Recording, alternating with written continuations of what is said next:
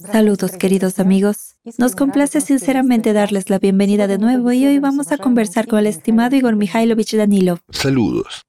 Igor Mikhailovich, en la transmisión anterior hablamos de la simulación, de si nuestro mundo es una simulación, y nos referimos a una gran cantidad de diversos hechos que básicamente confirman este modelo de simulación. Sin embargo, encontramos algunos argumentos, argumentos sustanciales que en realidad dicen que no vivimos en una simulación, sino en un mundo combinado porque somos precisamente nosotros, como seres humanos, los que no encajamos en esta hipótesis de simulación, ya que tenemos una personalidad que rompe por completo este modelo de simulación tan bien compuesto. Sin embargo, si un humano en realidad no se da cuenta de sí mismo como personalidad, si vive como conciencia primaria o secundaria, en este caso, una simulación funciona en él al 100%. Al final de la transmisión anterior, usted tocó un tema muy importante y dijo que sería posible hablar de los egregores durante una de nuestras transmisiones y que es un tema muy interesante. Por supuesto, no queríamos alargarlo y preferimos hablar hoy del tema de los egregores. ¿Qué es un egregor?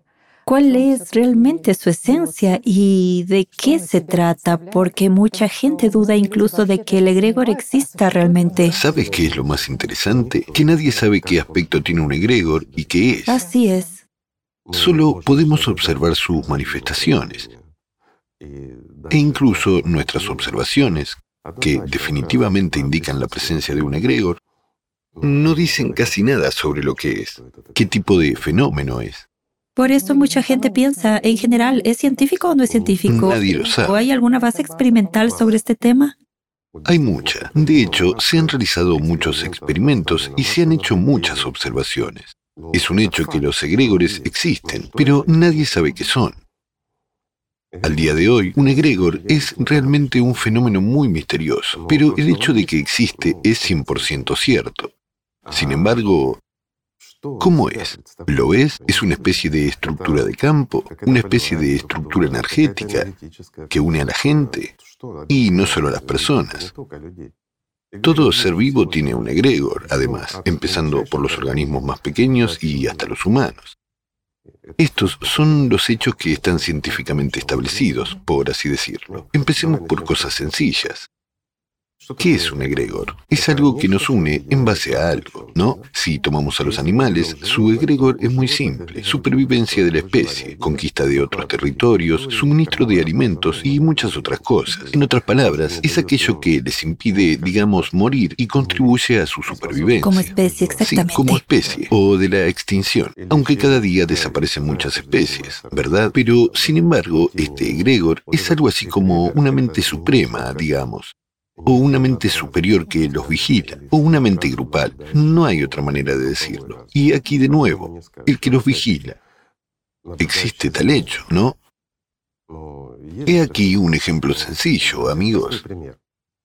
Debido a los acontecimientos climáticos y todo lo demás, tenemos que realizar muchas investigaciones. Además, observamos el comportamiento de, perdón, esas mismas bacterias y hasta elefantes, humanos y otros planetas. Así que comparamos, miramos su comportamiento, observamos y estudiamos. De cualquier manera, lo queramos o no, nos encontramos con diversas imágenes, sí, incluidas observaciones, por ejemplo, de lobos, o lo que es aún más interesante, de una manada de leones. Sí. Como caza, se graba por drones de videovigilancia en el momento de la caza cuando los propios leones están inmersos en la hierba y la hierba es mucho más alta que ellos. Es decir, no se ven, se acercan a su lugar de caza, donde hay algunas cabras paseando, y se acercan por lados diferentes. Evidentemente, así es la naturaleza. Las especies vivas llevan millones de años evolucionando. Además, podrían sincronizarse y adquirir cierta práctica, cierta experiencia. Todo esto se puede explicar. Pero cuando se acercan y persiguen a un animal para alejarlo de la manada, actúan en absoluta sincronía, al mismo tiempo. No emiten ni un solo sonido y no se ven entre ellos. Sí, los papeles están asignados, por así decirlo. Sí, cada uno tiene su propio papel, ya que se ha convertido en una especie de evolución establecida en su manada. Tal experiencia acumulada. Cierto, experiencia y práctica. Pero la situación cambia y es interesante. Cuando la manada empieza a huir, la situación cambia de forma incierta, pero los leones actúan de forma muy sincronizada y adecuada. Por lo tanto, hay una impresión. Digamos que discutí esto con muchas personas que se dedicaban a estudiar los hábitos de los leones y similares. Por lo que hay una observación interesante, e incluso esas personas se interesaron por el hecho de que los leones actúan como si alguien los controlara. Es decir, cuando un animal está en la maleza, sí, puede usar su olfato y su oído para orientarse dónde está su presa. O puede orientarse por su olfato dónde están sus congéneres y por su oído, ¿cierto? Y de forma muy sincronizada, muy precisa. Es decir, son acciones tácticamente correctas, ¿entiendes? Aíslan a un animal y simplemente lo matan. Pero además, los mismos animales de los que se alimentan también están evolucionando y también están aprendiendo los mismos hábitos. ¿Cómo evadirlos? Sí. Evadir y protegerse. Sí, ¿quién controla la manada? Una pregunta sencilla. Surge una amenaza y la manada empieza a huir simultáneamente. Es más, huye haciendo un zigzag, como se debe. Bien, de nuevo, es la evolución y la diversa experiencia acumulada. Sin embargo, ¿cómo se mueve la manada simultáneamente? Consideremos a los seres humanos. En este caso, de nuevo, quiero decir que hemos tocado el movimiento de los animales humanos. Cada persona está separada. Sí, creamos egregores temporales de algún tipo, pero la humanidad no tiene un egregor común. Quiero decir, estamos divididos. Espero que volvamos a hablar de ello. Sucede algún acontecimiento, Dios no lo quiera, sucede algo terrible, y una multitud de personas intenta bajar, por ejemplo, al metro o atravesar una puerta estrecha, ya sabes, intentando evitar o huir de algo. ¿Qué es lo que ocurre? Un choque de multitudes. Un choque de multitudes. Nos chocamos, nos pisoteamos hasta morir. Y a veces muere mucha gente. Pero, perdón, estamos mucho más avanzados intelectualmente que esas mismas cabras que huyen de los leones, o esos mismos peces que escapan de un depredador. ¿Por qué actúan en perfecta sincronía? Algunos dicen tienen receptores, etc. Entiendo, los peces tienen sensores, una línea lateral se perciben unos a otros, etc. ¿Por qué no chocan? Tomemos las langostas. Las langostas vuelan caóticamente en grandes cantidades y ni una sola choca contra otra. Sin embargo, vuelan ala por ala, es decir, en absoluta aglomeración, sin chocar unas con otras. ¿Cómo es posible? Bueno, es el efecto langosta. Se ha estudiado. Las langostas han aprendido en cierto modo a trabajar juntas. Sin embargo, realizan giros bruscos, subidas, bajadas y todo es como un único mecanismo. Sí, exactamente. Actúan como un único animal. Observemos los pájaros cuando se reúnen en bandadas. Vuelan muy juntos y aún así consiguen hacer algunas figuras, ¿sí? Es decir, ¿de qué manera? ¿Por qué los humanos, las criaturas más inteligentes, se pisotean unos a otros cuando podrían de alguna manera sincronizarse y pasar? ¿Por qué sucede así, Igor Mikhailovich? ¿Por qué? La respuesta está precisamente en el egregor. ¿Por qué nosotros, los seres humanos, digamos, no solo tenemos dos formas de egregor, somos duales. Tenemos tanto un ángel como un demonio. Disculpen, utilizaré este lenguaje para simplificar las cosas y hacerlo más claro. Podemos crear un egregor común sobre la base espiritual, o bien podemos crearlo sobre la base animal, como hacen los animales. Pero incluso si creamos este egregor sobre la base animal, no creamos un egregor común. Es decir, no tenemos un egregor unido. No somos una civilización, somos una comunidad fragmentada que se divide dentro de sí misma. Mientras, ¿qué es la división? Es la división del egregor, la división de todo. Por ejemplo, el fútbol. Todos nos juntamos en un solo... Podemos ver cómo los aficionados se dividen en dos sectores. Un sector, por ejemplo... Uno a favor de un equipo y el otro... O en varios sectores, sí. Unos de ese lado son de un equipo, mientras que los aficionados de este lado son del otro equipo. ¿Sí? Entonces todos están sincronizados y todos sienten el apoyo. Surge una ola y todos gritan la vez, se agitan, se emocionan y demás. Hay un solo egregor. Sin embargo, cuando esta multitud empieza a salir, Dios no lo quiera, ¿qué pasa? Se pisotean unos a otros. ¿Por qué? Como que se desconectan de este egregor, ¿no? Nuestros egregores son temporales, los que formamos. Son inestables. Absolutamente. A causa de nuestro egoísmo, a causa de nuestra autoconcentración, digamos, y autoobsesión, no podemos crear un egregor estable desde la posición de un animal, porque tenemos una conciencia mente dual. Eso es, los animales no tienen una conciencia dual. Tienen supraconciencia y conciencia primaria. Bueno, con un determinado conjunto de reflejos, digamos. Es decir, se fijan el objetivo con más firmeza. Por supuesto, son controlados desde el exterior. Mira cómo ocurre esto. Por ejemplo, cuando una manada de caballos corre. Es hermoso, ¿no? Nadie empuja ni hace caer a nadie. Si algún caballo cae, casi nunca es pisoteado. ¿Por qué? Son animales salvajes. Pero si una persona se cae, la gente la pisotea. Mira, son cosas sencillas. Tomemos los protozoos. Bueno, ¿qué podría ser más primitivo que los hongos, por ejemplo? ¿No? Sí. Un hongo tiene memoria. Eso es seguro. O sea, tomamos el micelio. También hicimos esto en su tiempo. Lo estudiamos y hubo observaciones bastante interesantes. Una vez más, ¿los hongos son inteligentes o no? Bueno, la pregunta es bastante relevante. ¿Cómo puede algo indefinido, digamos, no es musgo, no es un árbol, pero al mismo tiempo está más cerca de un animal que de una planta? ¿Cómo puede esta criatura tener una mente? De ninguna manera, ¿cierto? Colocamos un hongo en un laberinto, ponemos algo sabroso en el centro del laberinto y el hongo, al cabo de un rato, lo encuentra. La segunda vez pasó sin errores. Complicamos el laberinto, lo hacemos más complejo. De nuevo, ponemos algo sabroso en el medio. En el centro, el hongo se desvía un poco, pero aún así llega y lo encuentra. Tomamos un pedazo de micelio y formamos un nuevo micelio. Y de este micelio, de un micelio formado, dejamos el hongo otra vez en los mismos laberintos, los recorre inmediatamente. En otras palabras, hay un intercambio completo de estabilidad. Totalmente cierto. Entonces, ¿qué es un hongo? Yo diría que un hongo no es simplemente un solo organismo. Es una comunidad, un gran número de pequeños organismos. Eso se ajusta más a lo que es un hongo, pues un micelio tiene una especie de mente propia, que es capaz de evitar peligros o algo así. Sí, se puede decir lo siente u otra cosa. De acuerdo. Bueno, esos son experimentos largos, de acuerdo. Ese no es el tema de hoy. Ya les contaré alguna vez un comportamiento de los hongos muy divertido, interesante e incluso diría que casi místico, que no encaja en absoluto con el mundo animal. Consideremos otra cosa, que sean las bacterias. Hay experimentos que se han realizado muchas veces y funcionan. Digamos, se hace un experimento. Se toma una forma de algunos patógenos. Tomemos un microorganismo, gérmenes, no importa. Se les mata con antibióticos. Bueno, está claro, hay una bacteria y un antibiótico contra ella. El antibiótico suprime su vida. Dividimos un grupo de bacterias en tres partes, por ejemplo. Hay tres tubos de ensayo. No importa, tres vasos. El primer vaso se utilizará en el experimento como principal. ¿Qué hacen? Lo sellan y aíslan a través de cristal. Es completamente inaccesible a cualquier olor, a cualquier cosa, digamos. Es imposible pasar la información de otros por cualquier medio biológico. Otros vasos también están aislados.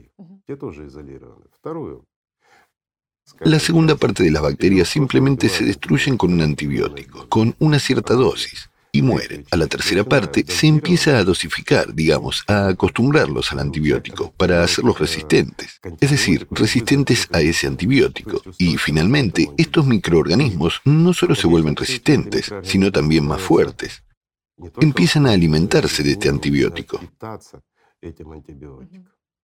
Está claro, aquí con dosis, gradualmente damos a las bacterias una posibilidad de acostumbrarse, ¿sí? Desarrollar la defensa contra el antibiótico y todo lo demás. La primera parte no estaba involucrada, ¿cierto? Tomamos la primera parte, el primer vaso, y duplicamos la dosis del antibiótico que mató a la segunda parte, digamos, nuestro tubo de ensayo o lo que sea, en lo que lo guardamos. Entonces damos a las bacterias una dosis doble de antibiótico y se comportan como el tercer grupo.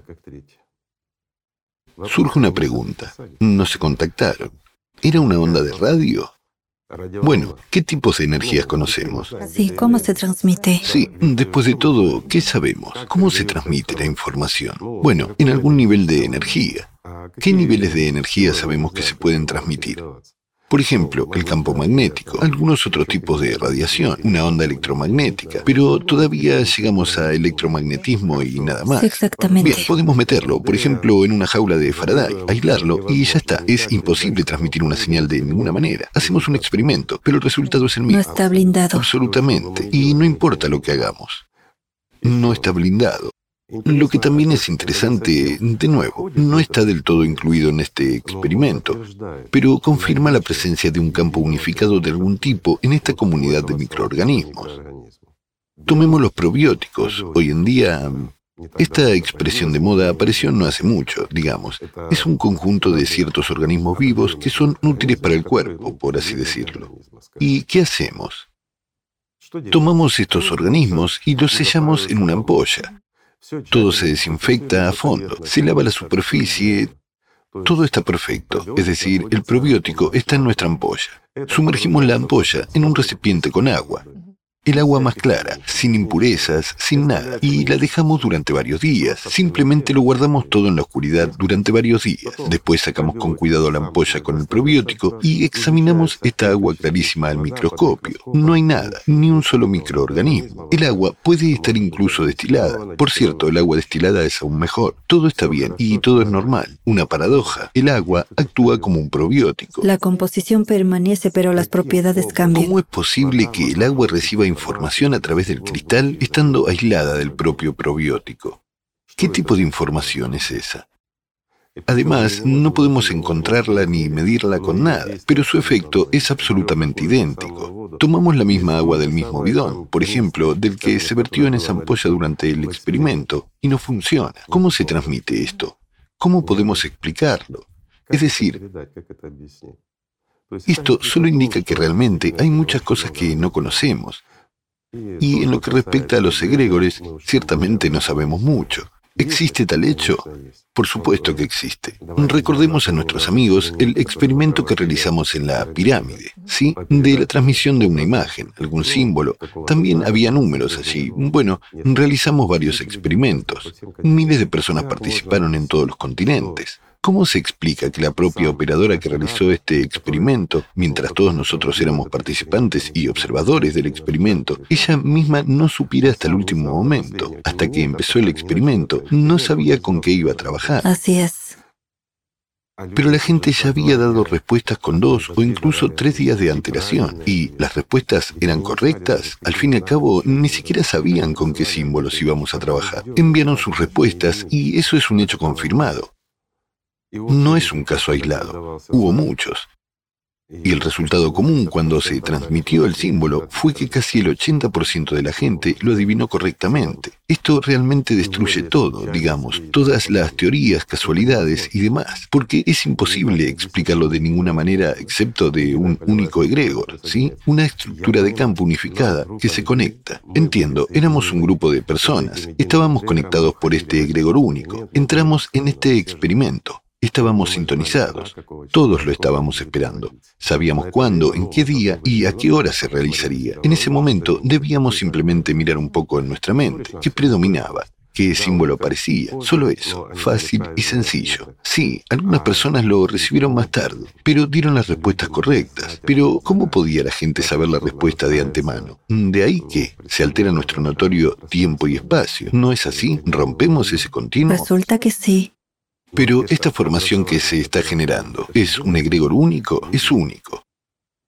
Sincronizado en el mismo objetivo, sí. Bueno, digamos, estoy más que seguro de que desde nuestro operador de la pirámide la señal se emitía. Y teniendo en cuenta que mucha gente estaba involucrada en todos los continentes, creo que otros también la recibieron, pero no prestaron atención. No sabían lo que eran cuando esta señal parpadeó en sus ojos, o por ejemplo, se formó una imagen en su cabeza, ¿sí? Simplemente lo pasaron por alto, sí. O cuando prestó atención a algún número, etc. Pero ¿no es interesante? Es interesante. Por eso, cuando empezamos a tener resultados tan interesantes, no nos recomendaron amablemente que nos dedicáramos a otra cosa. Solo hay una conclusión. Cuando hay elecciones, ¿qué crea la gente? Un único egrego. Hay candidatos, hay números, etc. ¿Sí? Pues algunas personas votan por un partido, mientras que otras votan por otro. Es más, votamos incluso entendiendo y sabiendo de antemano que no deberíamos votar por una persona en concreto. Pero vamos, le apoyamos y votamos con la esperanza de que realmente cumpla lo que prometió. Bueno, esto es ciertamente gracioso, pero es un hecho. Por encima de la lógica, de ciertos tipos, sí. También creamos un egregor. Ya ves, entonces, ¿cómo? ¿De qué manera podemos explicar nuestro experimento si no es con un solo egregor? Y ejemplos de este tipo hay muchos. Igor Mikhailovich, ¿por qué la creación y formación de tal egregor de toda la gente no es beneficiosa para la simulación? Digamos... Porque, digamos así, debilitaríamos el propio sistema. Saldríamos de esta ilusión. ¿En qué se diferencia significativamente nuestro egregor humano del egregor animal, aparte del hecho de que nos resulta tan difícil mantener nuestra atención en un único objetivo? En el control absoluto. En otras palabras, un egregor animal realmente controla. Tomemos un hormiguero y veremos que todo está en su sitio. Tomemos una colmena, todo está en su sitio. Además, una abeja forrajera puede convertirse en abeja guardiana y viceversa, en caso de muerte, por ejemplo. Fijémonos en las hormigas. Se sacrifican. La mayoría de ellas pueden sacrificarse para preservar la población de su hormiguero. Sin dudarlo, inmediatamente, al instante. No reflexionan. Son robots. Esto es... No hay valor de un individuo así. Totalmente cierto. ¿Por qué? Porque su vida está en el hormiguero y en su esencia. Mientras que nuestra vida es individual para cada uno. ¿Lo ves? Por eso nos resulta extremadamente difícil crear un egregor común. Hemos tocado repetidamente el tema de la lluvia de ideas, cuando se realiza tal acción.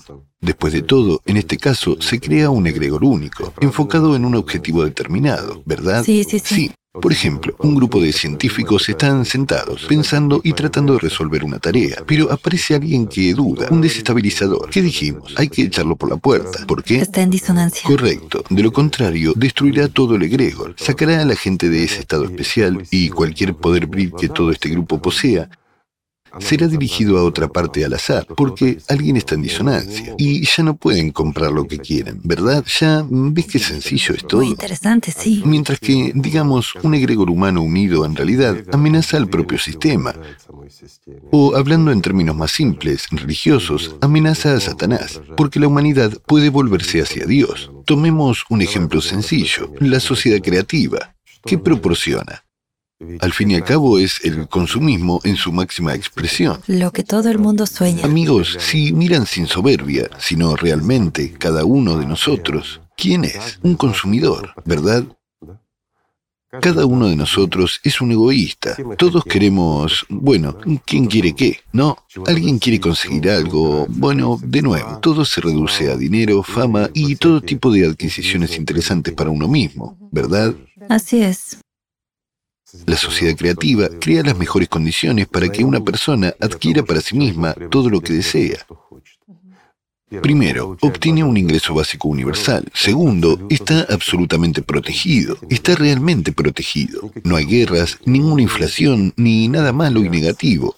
Las cosas que hay en este mundo son prácticamente inexistentes allí. Es realmente un mundo perfecto para la existencia de la humanidad, ¿verdad? Y para su autorrealización. Es decir, aquello por lo que, sí, de hecho, la gente lucha por esto en el mundo, por algunos bienes. Por supuesto, los conquistaron y demás. Sí, la sociedad creativa se dan por medios pacíficos. Tienes toda la razón. Sin embargo, digamos que, a pesar de entenderlo, saberlo y desearlo, la mayoría de la gente permanece inerte en la búsqueda de este derecho para sí misma. ¿Por qué? ¿Quién los inmoviliza? ¿Quién nos inmoviliza? Es precisamente Satanás quien nos inmoviliza. ¿Por qué? Porque de hecho, si la gente crea un egregor unido de la civilización, entonces, en última instancia, ¿qué está detrás de todo este consumismo? La iluminación espiritual. ¿Por qué? Porque empezarán a predominar el honor, la conciencia moral, esas nociones que hoy casi se han perdido en nuestra sociedad. Al fin y al cabo, es así. Si entre nosotros predomina la mentira, dobles y triples estándares, si al día de hoy hay guerras, si al día de hoy, cuando la gente está en apuros, mientras otros se ponen a pensar sobre si ayudarles o no, en lugar de hacer todo lo posible por salvar el mayor número de vidas posible, pero no lo hacen. Entonces, ¿cómo deberíamos llamar a este mundo? ¿Un mundo que se ha vuelto loco? ¿Un mundo que ha dividido a la gente en primera clase, segunda clase y tercera clase? ¿En buenos y malos? En amigos y enemigos. De hecho, todo esto es la formación de diferentes egregores, por así decirlo, que son muy difíciles de unirse juntos, pero la sociedad creativa es capaz de unirlos. Sin embargo, generará, digamos, una gran resistencia al propio sistema. Una amenaza para él. Una amenaza real. Hay otra pregunta, Igor Mikhailovich. Algunas personas dirán, soy un individuo tan independiente y no pertenezco a ningún egregor, no me uno a ningún egregor. ¿Es posible que una persona... Es imposible.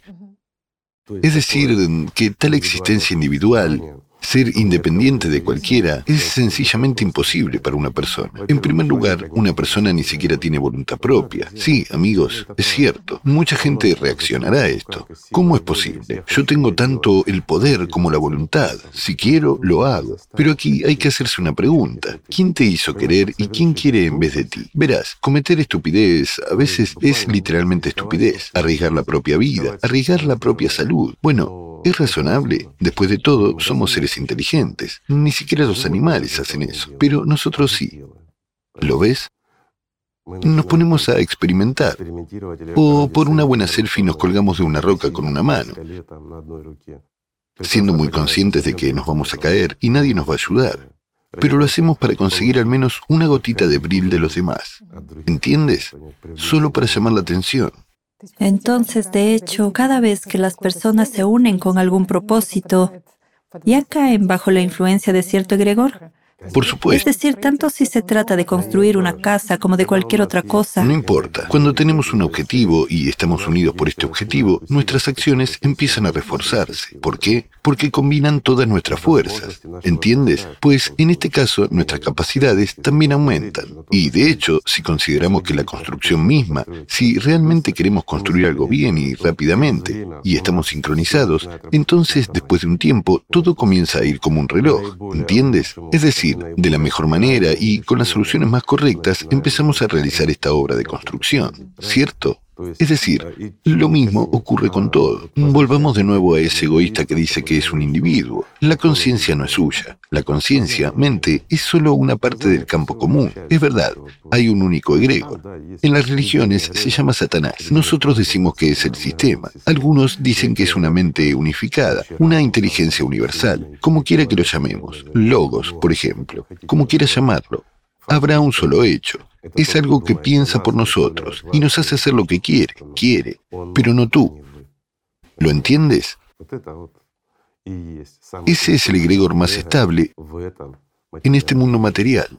Otro punto muy interesante que confirma que en realidad un egregor existe son nuestros amigos que se dedican a informar sobre el proyecto Sociedad Creativa Helios. Sí, pero en este caso es otro egregor. Aquí ya es más hacia lo espiritual. Y hay personas que tratan de hacer algo por la gente a costa de sí mismas. Con cuidado. Por supuesto, cuidando de otras personas. Se unen en torno a una idea para cambiar el mundo mejor. Este es un egregor completamente diferente. ¿Es estable? Yo diría que no del todo porque solo podrá ser estable cuando toda la humanidad esté realmente con nosotros siguiendo esta dirección. Entonces puede formarse realmente como un egregor estable. Y en este caso, las posibilidades también son diferentes. Es interesante que cuando hablamos con la gente en diferentes partes del mundo, en diferentes continentes, incluso sobre el tema de esa misma sociedad creativa, nos damos cuenta de que a veces hay incluso un cierto algoritmo de la conversación y las personas utilizan las mismas frases. Efectivamente como usted contó sobre cómo en el mundo animal la información independiente se distribuye por todo el egregor. De la misma manera es aquí. A veces sucede que el curso de una conversación es exactamente el mismo, como si simplemente leyeran de una tarjeta. Pregunta-respuesta, pregunta-respuesta. Sí, el sistema da e introduce eso a la gente. Todo es estereotipado. Sí, estos algoritmos son iguales. Bueno, ya hemos hablado esto más de una vez. De nuevo, hemos hablado que los pensamientos vienen al mismo tiempo y así sucesivamente, como una matriz. Sin embargo, ¿qué forma la matriz? Forma exactamente este egregor del sistema mismo. De nuevo, ha señalado correctamente que, independientemente de la nacionalidad o del conocimiento de una u otra lengua, sigue habiendo patrones estereotipados, patrones del propio sistema. Están por todas partes, en todo el mundo. ¿Por qué? Bueno, para nosotros existen idiomas, pero para el sistema no existen idiomas. Al fin y al cabo, percibimos esos mismos pensamientos en una forma completamente diferente, en la forma que no tiene un lenguaje determinado, por así decirlo, para expresar. Sí, exactamente. Somos nosotros, las personas, quienes inventamos los idiomas. Lo decodificamos. Sí. Lo decodificamos, lo interpretamos a nuestra manera, etc. Quiero decir, lo que recibimos, esa información. Mientras tanto, la recibimos de la misma manera que todo el mundo. Esa es la paradoja. Pondré un ejemplo simple. Digamos, estos experimentos existen. Cualquiera que quiera puede encontrarlos. Esos fueron los trabajos de Durov y Bechterev sobre órdenes mentales. Pues bien, en la mayoría se habla sobre todo de animales y muy poco de personas. Así que, en su tiempo, tiempo, Durov y Bekterev realizaron experimentos con extranjeros y, en consecuencia, con los que entendían el idioma. Compatriotas. Sí, compatriotas. Ejecutan órdenes mentales exactamente de la misma manera, sin conocer el idioma. Sí, claro. ¿Entiendes cuál es la diferencia? Por ejemplo, incluso entre ciertas técnicas de sugestión y la hipnosis, el idioma no es necesario. Bueno, Igor Mikhailovich, si hablamos de creación de un egregor en el que están puestos realmente con sinceridad los valores humanos universales y el cuidado de las personas, es la sociedad creativa. Es la sociedad creativa, pero tenemos ejemplos inspiradores. Tal vez alguien tuvo éxito y ya logró crear este tipo de... Construir un buen egregor. Sí, al menos, bueno, no sé. Sí, hay un ejemplo, pero como siempre, acabó mal en este formato consumista. Los caballeros templarios, en realidad, tenían una motivación muy seria, y de hecho, había un impulso muy poderoso, un gran ímpetu en la dirección espiritual. Se inspiraron y realmente se convirtieron en una orden de honor, e hicieron mucho por la gente. Eran personas que, bueno, no eran codiciosas, eran verdaderos seres humanos. Estaban unidos por un único egregor espiritual, y durante mucho tiempo prosperaron. Mucha gente aspiraba a unirse a sus filas, por así decirlo, porque eran verdaderos héroes. Vivían para el beneficio y el bien de la gente. Hacían todo lo posible por mejorar la vida de la gente, de aquellos a los que podían ayudar. Si hubiera seguido así, habríamos tenido la sociedad creativa hace mucho tiempo. Pero ¿Qué errores cometieron? Es muy importante comprenderlo para no repetir su experiencia negativa. verás, cuando se hicieron poderosos y significantes, les fluía demasiado dinero. Lo primero que permitieron fue que empezaron a considerar este dinero como propio. En otras palabras, destruyeron el egregor y todo empezó a derrumbarse de la cabeza para abajo. Bueno, el pescado se pudre desde la cabeza, como es arriba, es abajo. Naturalmente se llegó al punto de que empezaron a construir palacios para sí mismos, más grandes que los de la realeza. Finalmente, en vez de proteger y servir a la gente, empezaron a proteger sus riquezas y a servir a su mamón, a su avaricia, a su dragón interior. Esa es la respuesta para ti, por qué colapsar, pero en realidad comenzaron con dignidad. Y lo más importante es que ellos, mm, digamos, lo primero que hicieron fue matar su corazón, el propio grupo de fuerza dentro de la orden. ¿Por qué? Porque era su conciencia moral y su honor. Ser ávido y codicioso, luchar por el poder y al mismo tiempo tener conciencia y honor, eso es irreal. Así que cambiaron la conciencia, el honor y la humanidad. O, para decirlo más simple, cambiaron la eternidad en el paraíso por el infierno y las ilusiones de este mundo. Por lo tanto, fueron destruidos por los iguales a ellos. Pero antes de eso, más de una generación, de todos modos, consiguió entrar en el paraíso, estando en un único egregor. Bueno, los tiempos que vivimos son únicos y probablemente ya es hora de dar un paso en respuesta y construir la sociedad creativa, este egregor único, unido, que se basa en los valores humanos universales y verdaderamente en el cuidado sincero de todas las personas. Sabe, recuerdo que una vez dimos un ejemplo sobre Tsiolkovsky, cuando dos personas se unen, cuando dos auras se unen, su potencial se multiplica por siete. Cuando cuatro personas se unen, su potencial aumenta más de 300 veces. Pero en los tiempos en que vivimos, en los tiempos en que cada 12.000 años llega Bueno. este impulso de vida, Es un ciclo de 24.000 años. resulta que esta unificación, el potencial de esta unificación también aumenta. Aumenta. Y de hecho es un enorme impulso para que una civilización ascienda, mejore, se fortalezca. Es un enorme impulso para la vida. Y en general, es un impulso en general.